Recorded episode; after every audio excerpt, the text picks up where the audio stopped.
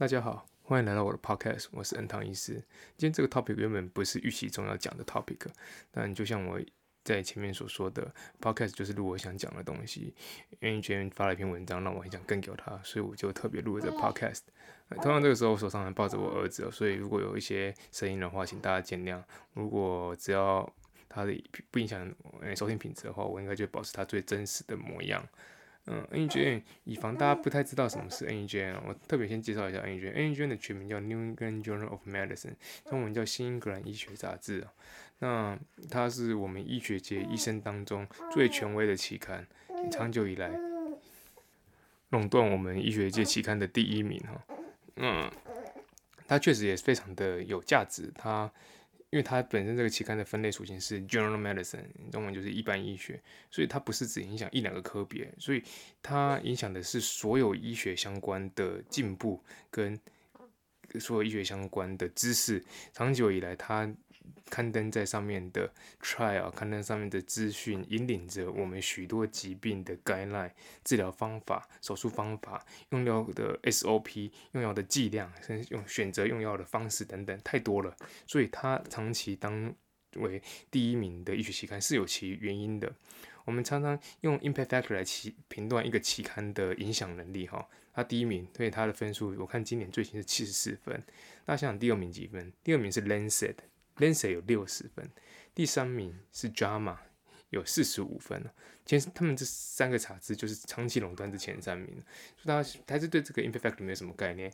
对一个一般医生来讲，你能投稿上一个 impact factor 一或两分以上的杂志，就是相当不错的成绩了。甚至有些杂志哦，因为它不隶属于 SCA 里面，所以它并没有 impact factor 的分数的存在啊。那你可以了解到世界上的期刊数数百种、数千种，那大前前几名都是这种夸张的这种七十几分、六十几分、四十几分，那到后面其实很多时候大概都走个位数。但不同领域有不同的算法等等。想当初我今年写了一篇文章，然后写的死去活来，费了九牛二虎之力，好不容易投上那篇期刊的分数是三点多分，我就觉得很开心了。那就嗯，从此的比较，我们就可以了解到说，NEJM 它的重要性跟它的珍贵性。我们常有个笑话哈，如果在在一个医生面前，他有五百万甚至一千万，跟另外一个选项是让你刊登上一篇 NEJM，你会选哪一个？我想选 NEJM 的人应该会比较多。由此可知，NEJM 它的对医生的这个崇高性啊，这个是一个至高无上光哦。五百万、一千万是买不到上一篇 NEJM 的机会的，而且五百万、一千万你是会花光的。但是 NEJM 留上你的名字是可以留一辈子的，甚至到后以后的人只要文字继续存在，就永远知道你曾经上过一次 NEJM。那你想，台湾有很多人上 NGM 吗？嗯，我没有没有实际的数据告诉说台湾有多少上 NGM 过医生。那台湾确实有许多研究者非常的厉害，曾经登上过 NGM，而且老师我都非常的佩服他们。而最近一次台湾上 NGM 的的文章，我可以马上告诉大家原因，就是跟 COVID-19 相关，而且这个是一个医疗的趋势哈。那个时候大概在三月初的时候啊，他讲的是他跟 NGM 报了一个 case，那个 case 是台湾第一个本土人传人的个案她是一个从武汉回来的妇女，她得到了 COVID-19，那她在台湾传给她的先生啊。那这个有趣的点在于哪里？在于那个时候大家都还不知道人传人的可能性跟方法的时候，她是第一个在台湾本土里面发现人传人的。所以这篇嗯文章那个时候非常的有稀有性，所以 NGA 很快的就就 accept 了，就非常破天荒的的就就接受了这篇，然后刊登在的。NGM 上面，然后引起我们台湾医学界的一片觉得哇，这又一篇 NGM，而且是许多人都可以马上看得出它胀 NGM 的原因哦。但这背后的小故事，这是一个张基的个案呐。如果我们就是张基的个案，这两个都是张基的个案。这有趣的点在于啊，投稿到 NGM 的是张基的急诊科，但是。我们大家都知道哈，这个病人收治到医院的过程当中，需要从急诊或是从门诊再到病房里。那拖到病房里面花很多时间照顾，都是一些各科的团队啊，那急诊大概都是接受这个病人一天到两天的在这急急诊留观，嗯，做初步处理，然后等待上面有病床的时候上去的时间。那这个我想这样也不意外，他在急诊里面自然有做一些初步的快筛、筛检等等一些治疗。那后来他上去到病房，我记得那个时候内部传出来是感染科啊。那更有趣的在于急诊啊，张基的急诊。为了抢快，因为他知道说这个东西的的急迫性跟他的的的，就像一个独家一样，你不抢快，再过一两天，世界各地开始有人传人多起来的时候，或是其他台湾其他地方也有人传人的时候，这个 case 的稀有性就瞬间会下降，他上 N E 院的可能性就马上会降低。所以他那个时候写这个个案的时候，写的非常快。当时那个个案，各两个个案都还在张基住院，他就直接把它发到 N E G M 上。这件事情引起他们张机内部非常大的一个风波哈，就是感染科跟急诊之间的抗争，尤其是他在文章里面所有列名的人全部都是急诊的人，没有半个是感染科的人，他根本就没有智慧感染科的主治医师、感染科的主任、感染科部门相关的人说我要写这个 case，他就直接发了。所谓兵贵神速啊。就即即便他道德上的瑕疵，即便他一直被我们内部抨击，感染科的人甚至还非常大力的，我想这绝对埋下他们在院内之间的战争的一个伏笔啊。那 So what？他们上了 NEJM，忘记我刚刚说了吗？五百万、一千万都买不到一篇 NEJM 的杂志，你的名字现在可以在 NEJM 永世流传，值不值得？绝对值得。回到这次的事件，为什么要抨击 NEJM？NEJM？NGM 在十月八号的时候，他会在他们的 editorial 里面，他们的 editors 自己写了一篇文章，文章的标题是这样写的：Dying in a leadership vacuum。他们中文自己翻译，因为中英 GM 呢非常填空的写一个中文的网站，用简体简体字。他说：“美国啊，正在逝去的尸位素餐的 Trump 政府。”内文我就不详细讲，主要大概就是说，川普政府的领导下，美国疫情水深火热。死亡数世界第一，得得病率世界第一，所以所有的美国人民要出来投票，让这样四位数餐、领导无方的政府下台。那在这文章里面的第前一两段呢，他还歌功颂德了一下中国政府对于这次 COVID-19 的处理方式，觉得他们处理的非常好，所以导致现在看起来中国的疫情控制好像得到了舒缓，而反观美国就是 out of control 的状态。我看到这个就觉得。真是恶心自己的权威期刊，恶心自己的 NEJM。为什么今天你不去抨击中国政府？为什么让病毒流窜到世界各地？你不去抨击最初最初中国政府对世界隐匿疫情这件事情？你反过头来跟美国的总统说你是出乱讲话，你领导无方，所以我们才会这么严重？这不是本末倒置吗？对，川普很多时候乱讲话，川普很多时候在在镜头前面没办法控制他的嘴巴，所以他就讲了一些看起来很好笑的语言。但是美国人民有在听吗？今天美国的疫情会变得这么严重，早在这个病毒传到美国当地，在美国当地造成人传染的时候，就注定会这样的结果了。为什么？因为美国的医疗制度，美国人民对于病毒的忽视性，对于自己本身种族的优越感。以及他们就医的不方便性，就注定会有这样的的结果。如果当初没有防堵，让病毒不要进入美国的话，而中国的那些防疫的政策，也全世界只有中国或是北韩可以做得出来，因为他们是独裁国家，他们做得到。你这崇尚自由、崇尚自由民主的美国，这些人民们做得到吗？光现在要他们出门戴口罩，出门保持 social distancing，出门都要进行手部卫生的消毒等等。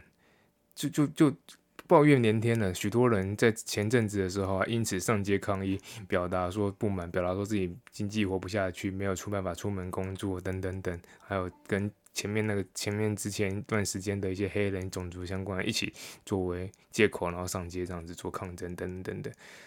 那美国是不可能做得到，这怎么学？就像我刚刚讲的，只要病毒传到美国本土，今天不管总统是谁，不管是川普，不管是。奥巴马，不管是拜登，就会变成现在这样的下场。那其实 N 卷也不是第一个这样跳出来抨击川普的学术性期刊龙头哈。其实，在 N 卷写这篇文章之前，我一直觉得 N 卷是超然的，因为他都还保持一个至少他没有发言哦，保持一个我以为他保持一个中立的的态度哈。因为之前其他权威期刊，就举凡我刚刚已经提过的《Lancet》，它第二名嘛，《Impact》六十分，大家还记得吗？它就已经在今年陆陆续续出了非常多期刊，抨击了美国政府总统的这的处置啦，在采取的措施是不不恰当的，甚至还填供各种填供的方式。但，《Lancet》之前就曾经为了填供，那个时候还没有疫情的时候，因为针对台湾的一些投稿者的一些署名的问题、属地的问题。反正他们就是一个很填空的期刊了。我一开始对 NJ 还抱有一点点期待，觉得 so far 好像都没有任何的批判，或者是任何太过政治性的言论。没想到他们到最后，随着川普确诊 COVID-19 之后，眼看川普这次好像又有点机会不会当选，他们就忍不住了哈，跳下来批判一番，然后开始催票，剩不剩一个月左右的时间哦。我觉得这这是真的是非常可耻的行为啊。那很多人会问我说：“那为什么这些期刊需要填供填成这样吗？中共直接拿钱给他们吗？这当然不是一个这么简单的事情哦。就像我前面讲的，这些期刊之所以伟大，是因为他们发表的那些 study、那些 trial 非常的具有价值性。在医学界里面，什么样的临床试验最有价值性？英文叫 randomized control trial，中文大概的翻译我不知道怎么翻得很精确，叫做随机临床分配的实验。”它可以保有这个试验的准确性，用药不管是用药也好了，各种处理方式、处置方式也好，可以真正的达到实验的目的，而且可以让我们的证据等级达到最高。所以我们在我们因为有这样的实验之后的结果，我们临床上再去重复，我们临床上再去跟着他们的结果去做。去做治疗的时候，才不会有太大的失误哦。所以，我们这个简缩写叫 RCT 啊，Randomized Control Trial。这些 Randomized Control Trial 许多时候，大型的 Randomized Control Trial，或是跟人类许多健康议题、许多非常重大疾病相关的这些临床试验，都刊登在这些权威的期刊上面。那所以，期刊跟这些 Randomized Control Trial 的人。是互利共生的关系。我把非常有价值的研究刊登在你们期刊，你们期刊分数自然就会高。我把我自己的分数养高，你自然就会想要发表在最好的期刊上面。因为就像我前面讲的，一个对医生或是对研究的人来讲，你把你的研究、你的心血、你的精华发表在越高分，对你的职业生涯是有非常大的帮助的。虽然说它不能直接换成说多少钱多少钱呢，但对你的民生也好，对你的未来生涯规划也好，别忘了我刚刚说的五百万一千万，很多医生很多研究者不一定会有，他们宁愿上一次 NGM。但是我想讲，为什么台湾上 NGM 上这些好期刊的人，我都很值得尊敬，因为上这些期刊非常难啊，又不是用嘴巴讲讲就上了，要能够 initiate 一个跨国跨医院的一个 randomized control，因为通常很多时候一间医院的病人的族群不够大，所以你做出来临床试验，你的 sample size 不够大的话，你的价值就不够高。所以你必须要跨国、跨医院。很多时候，台湾上研究院的人，他是加入了其中一个计划，去加入一个其中跨国、跨医院的 RCT program。所以台湾医生、台湾研究者名字，只是在那一连串好几十个名字当中列名几个这样子。真正要当 first author 的是男生之男。好，我继续讲这个 RCT 哈，RCT 随机临床分配试验，困难的点在于是说你要统筹一个非常完整的 RCT，然后有足够大的 sample size，这需要非常多的人力物力的资源呢。到头来就是什么？需要非常非常多的金钱。你想想，你要 recruit 病人进来参加你的临床试验。进入临床试验之后，你要不断的追踪，不断的跟他们做联系，跟他们做沟通，追踪他们的疗效，请他们填问卷，请他们跟你保持联络，跟你回报目前使用药物之后的状态等等等。然后还有整个研究计划的发想，整个试验在过程当中会所会遇到的各种问题，这些都要非常庞大的人力来做资源哈。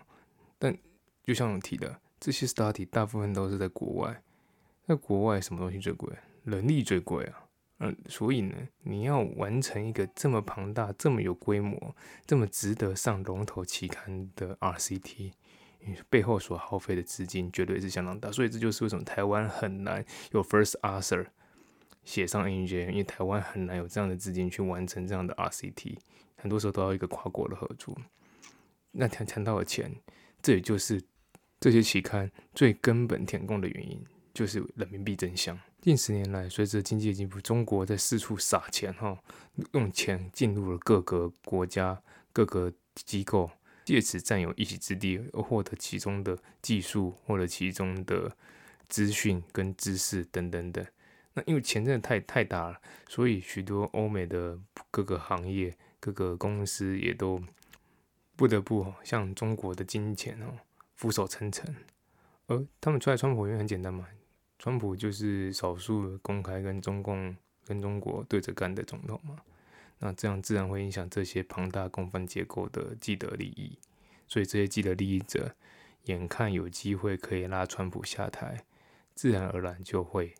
出来带风向，出来希望拜登可以当选，因为我前面提了，有好的 RCT 上这些期刊，这些期刊的分数才会高。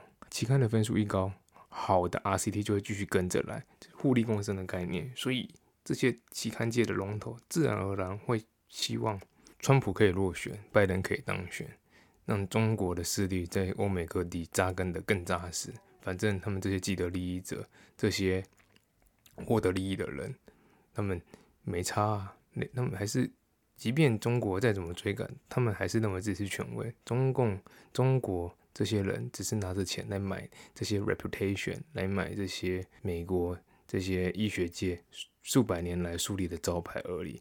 中国的钱真的很夸张哈。那美国，嗯。我讲一个例子，那美国有非常多有名的医院啊，这这些中国的资金进入美国医院的例子更是层出不穷。有间很有名的医院叫 Brigham and Women Hospital，简称叫做 BWH。我记得前一两年了，那个时候我太太也是一位医生啊，她那个时候因为她的科别属性的关系啊，Brigham and Women Hospital BWH，她打算在上海开间。分店，当然他是跟上海某些医院做合作，然后想要新设立一个医院，嗯，有来信问我太太要不要去啊？那薪水是年薪，是台湾的大概三倍左右。那不过我后来自然是没有去啊，因为人民币真香，跪舔这件事情不是我们家的风格。由此可见呢，这种银弹公司是非常直接的，非常贴切。不要以为说这种东西离你很远，但台湾这么多年来，已经这么多价值飞到手，居然没开到医生。医美你要赚大钱，现在也到全民做，在台湾做医美也没办法赚什么大钱。更别提你看看，像我太太这些，我们这些一般的医学疗科，也都是受到这些银弹的攻势啊。那那直接看台湾医学中心对他们那边叫医院，对我们台湾医学中心来讲，我们台湾医学中心的年薪的三倍甚至四倍，你要不要去？这当然是每个人合乎的选择了，没有什么对跟错，每个人价值的问题。那像太太后来就没有去嘛，所以。每连我们个人都会遇到这样的选择，而得到诱惑，而会做出一些或许看起来像跪舔的行为，更别提这些庞大的共犯结构、庞大的既得利益者。只是我很不屑的是什么？不屑的是这些学术的龙头、学术的权威，整天站在道德的制高点上去抨击，但其实最没有道德的就是他们，最恶心自己的人就是他们，整天跪舔的人也是他们。说来很好笑啊。我记得好久以前，好久以前，我在医学生时候曾经去过 Boston。Boston 为什么讲 Boston？N E J M，它的 editorial room，它的编辑室有两个地方，就在 Boston。一个在 MGH，MGH 是我们医学界里面最知名的医院之一，它是麻州总医院，它是全美。排行永远都是前三名的医院，但美国排名很分得很细，它会因为不同的自专科而有不同的排名等等等，但它永远不出前三名。另外一个就在 Longwood Medical Area 附近，那个时候我们特别到其中一个编辑室，还去门口拍了张照。那时候从外面偷看进去，发觉也是一个很一般的办公室，上面贴纸写的 AEJM 这样子。Longwood Medical Area。就是在 Boston 里面的一个医疗的区块，里面有非常多都是知名的医院，包含我刚刚前面提到的 BWH，还有 BIDMC，还有一些 Dana Harbor 的 Cancer Center，太多了，那边至少有五六间以上的医疗机构都集围集在那个地方，所以他们那个地方就自己变成一个叫 Longwood Medical Area。Boston 这个城市啊，我非常的喜欢，去了好几次，之后有一集再跟大家分享 Boston 相关的一些东西，跟我对 Boston 的感想。如如果今天我往后。能选一个地方住在美国，我绝对选 Boston。那但我去 Boston 因为大部分也都跟医学相关，所以有幸去到那个 Boston，还有棒球相关。因为 Boston 的棒球队，波士顿红袜队也是我最爱的一个美国大联盟的球队之一那。我现在想想起来就觉得自己那个时候真是年幼无知啊，就跑去那边拍张照，就觉得很开心。就没想到到头来，这些我们小时候觉得很崇高、觉得充满敬意的这些机构，也是跟人民币为了钱财、为了利益而低头的。投机分子罢了。那今天的 podcast 大概就讲到这边。那我就一样，我这 podcast 就是不会做特别宣传，不会去做粉丝页、说 IG 等等。我唯一有一点点小小的期待，就是有一天我那有在听 podcast 的太太可以无意间发觉到这个 podcast，而从而发掘她的枕边人默默在录制 podcast，期待这 podcast 当中不断的传达对她的爱意。希望他可以感受到，如果他能有一天能发现的话，这应该就是最浪漫的温柔。谢谢大家收听，我们下次再见。